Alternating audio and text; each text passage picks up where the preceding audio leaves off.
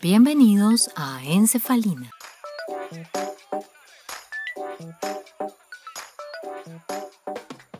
Bienvenidos a un episodio más de Encefalina.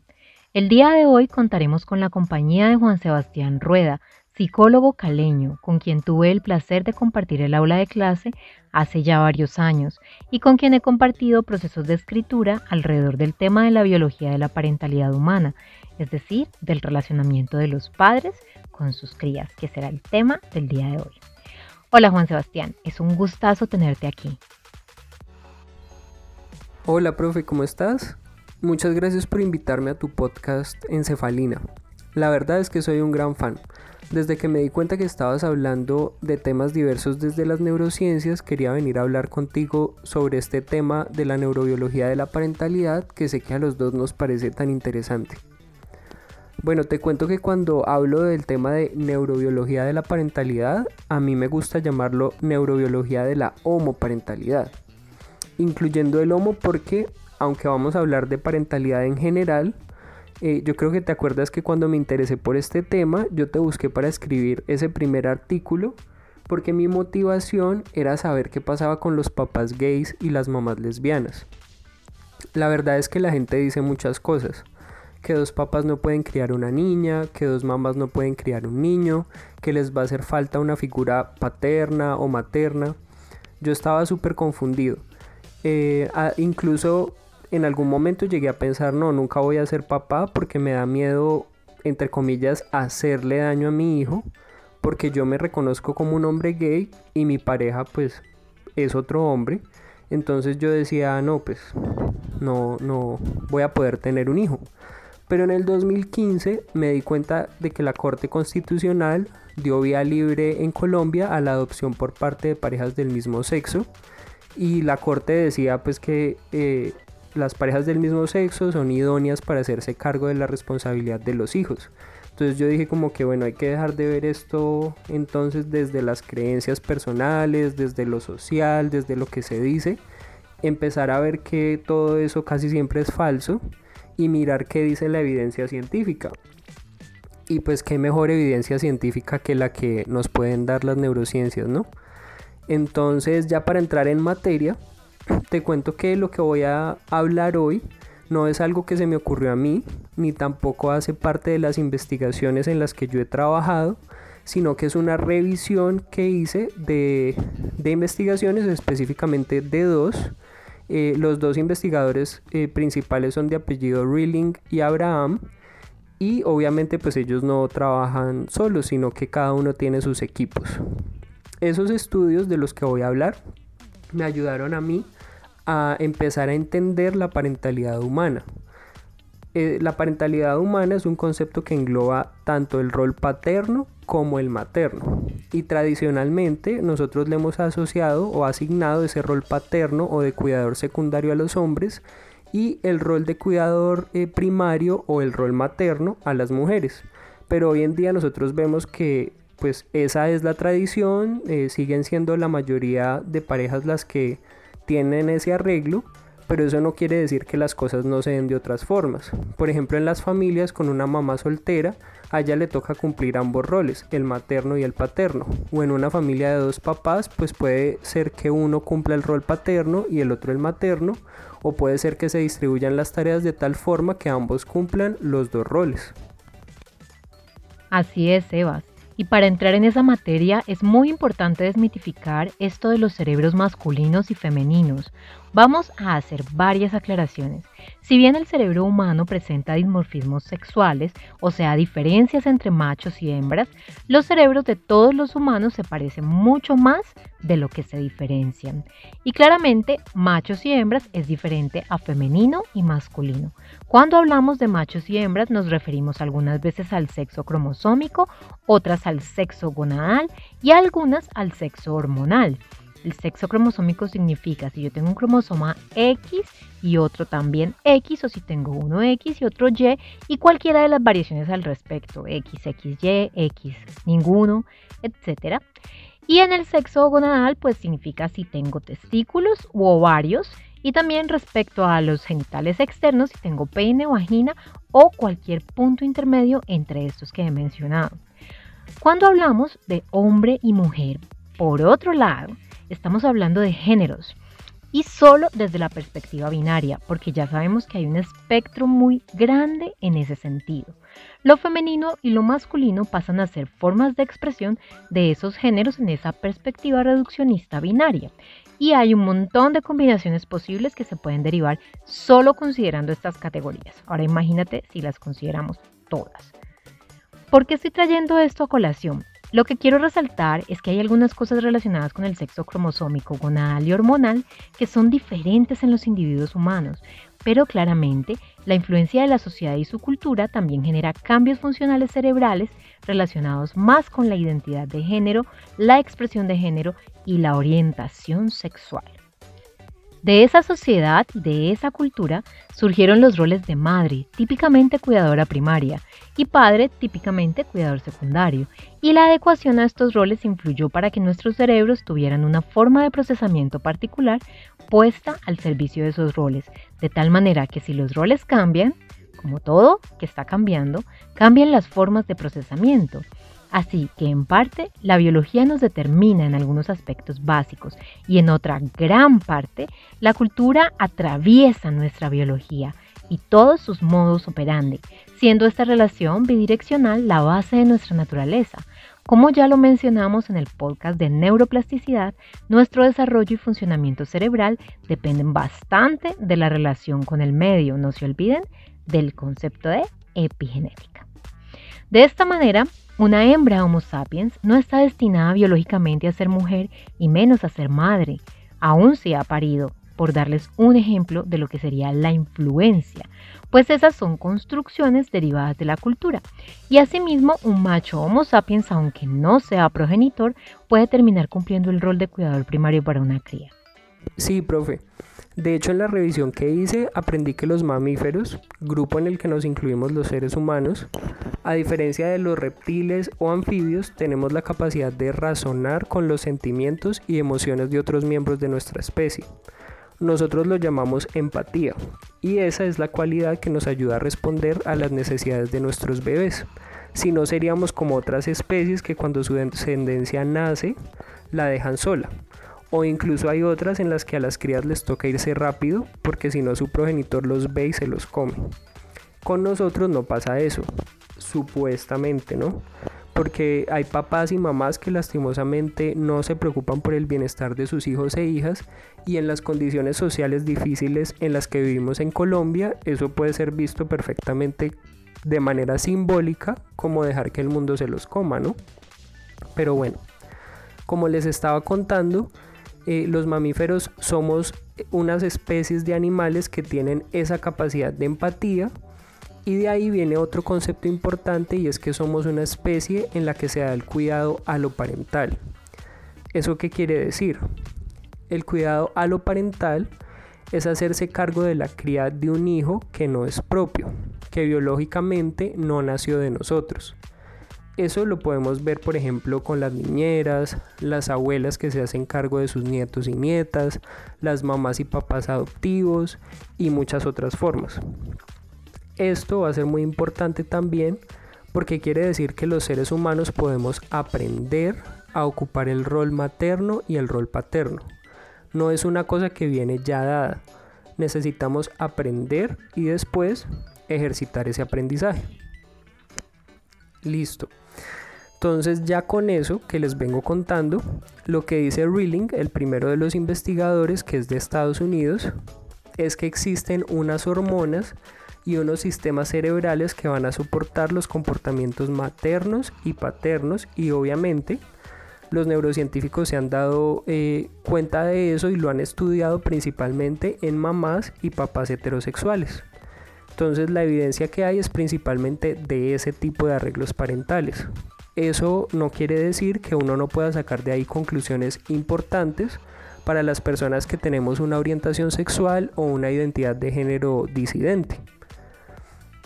Bueno, en cuanto a las bases hormonales, se ha encontrado que hay tres neurohormonas que son las más involucradas en los cuidados parentales.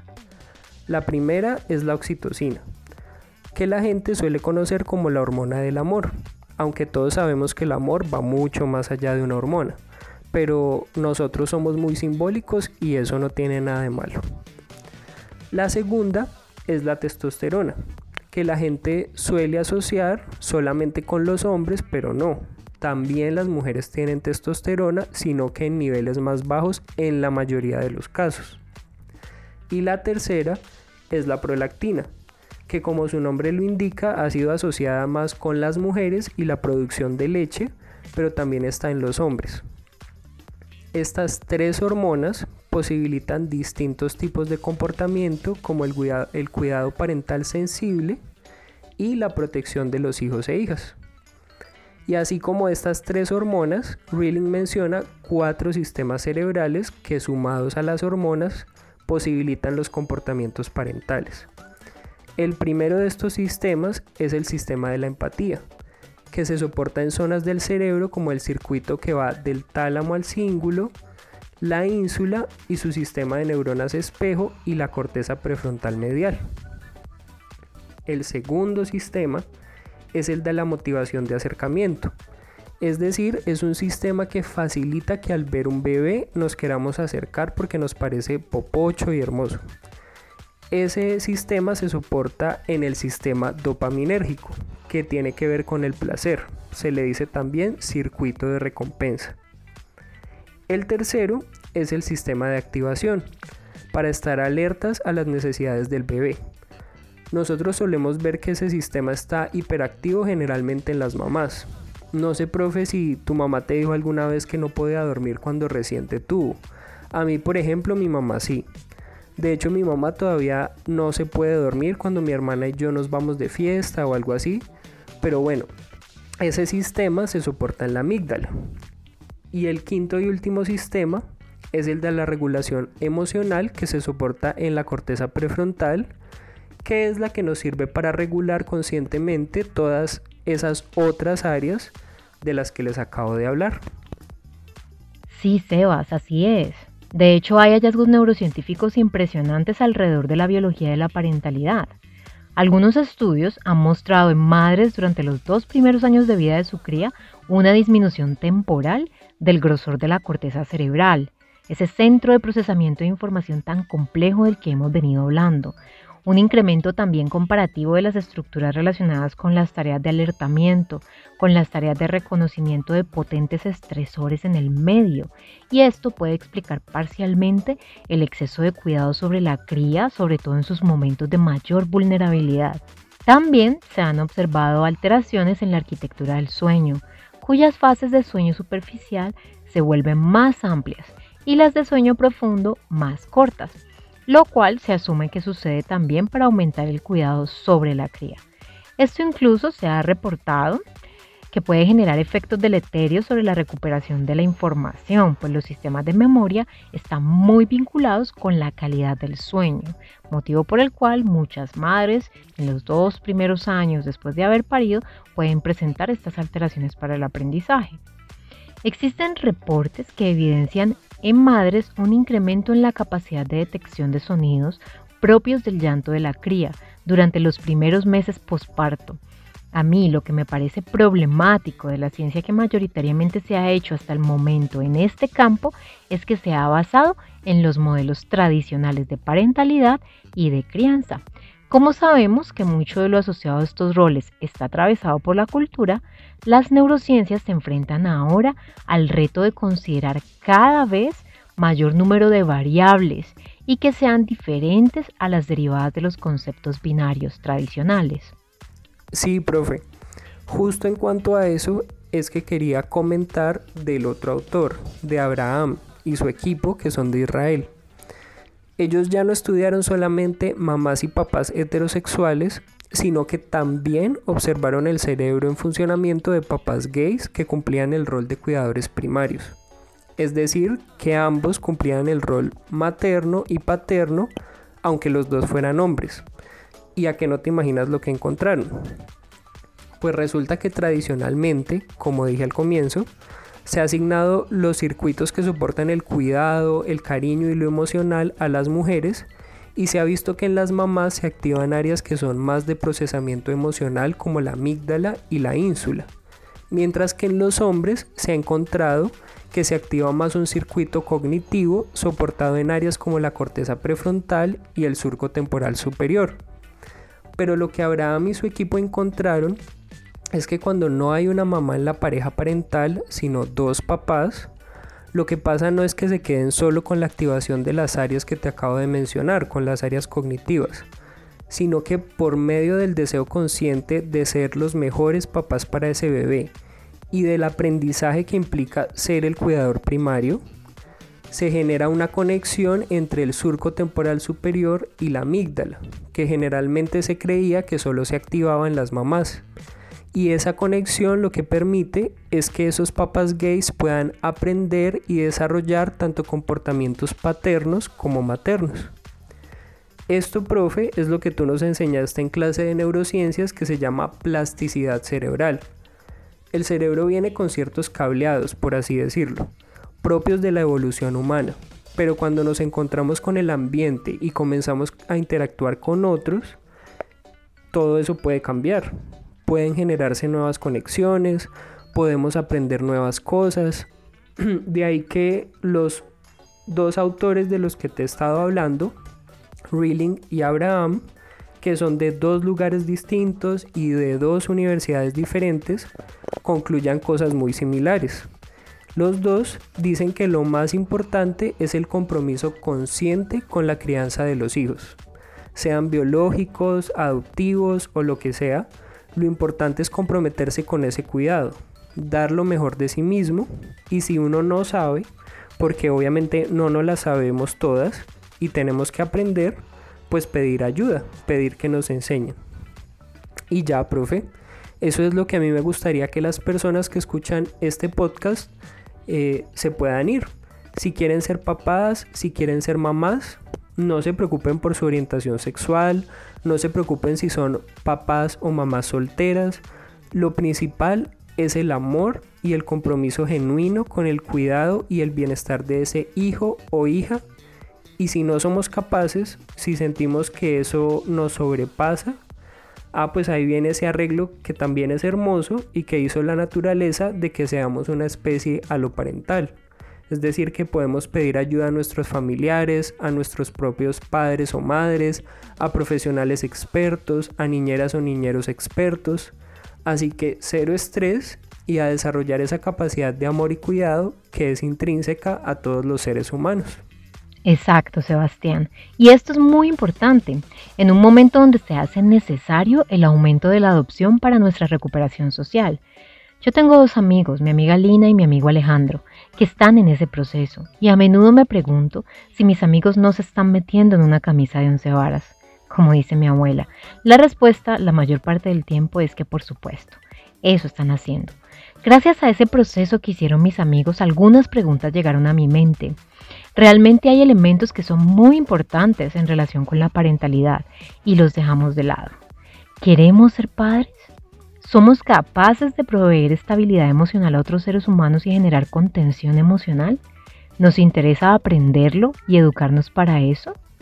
¿Somos constantes en nuestras empresas personales relacionales? ¿Qué tan profundas relaciones tenemos y con cuáles personas? ¿Nuestra idea de la parentalidad está ligada con producir herencia o con la idea de cuidar otra vida? ¿Tenemos adecuada tolerancia a la frustración podemos distinguir bien qué es aceptar a alguien de forma incondicional y continua y no necesariamente su conducta? La dinámica de la parentalidad es mucho más compleja de lo que creemos y cada día tenemos un poco más de información sobre el llamado cerebro parental en los humanos, información que nos permite cambiar nuestra óptica sobre el concepto clásico de familia que nos ha sido transmitido y que sienta su mirada más sobre la importancia de la vinculación afectiva y de las formas de relacionamiento que se tengan con los hijos. En conclusión, hasta el momento actual la ciencia apoya al cuidado como la base de la parentalidad. Ser padre es cuidar más que parir o más que ser progenitor. Ser padre es más cuidar que descargar herencia. Le agradecemos a Sebastián que estuviera aquí para compartir y a todos los neuroyentes les decimos hasta pronto y esperamos que hayan disfrutado y aprendido como lo hicimos nosotros el día de hoy.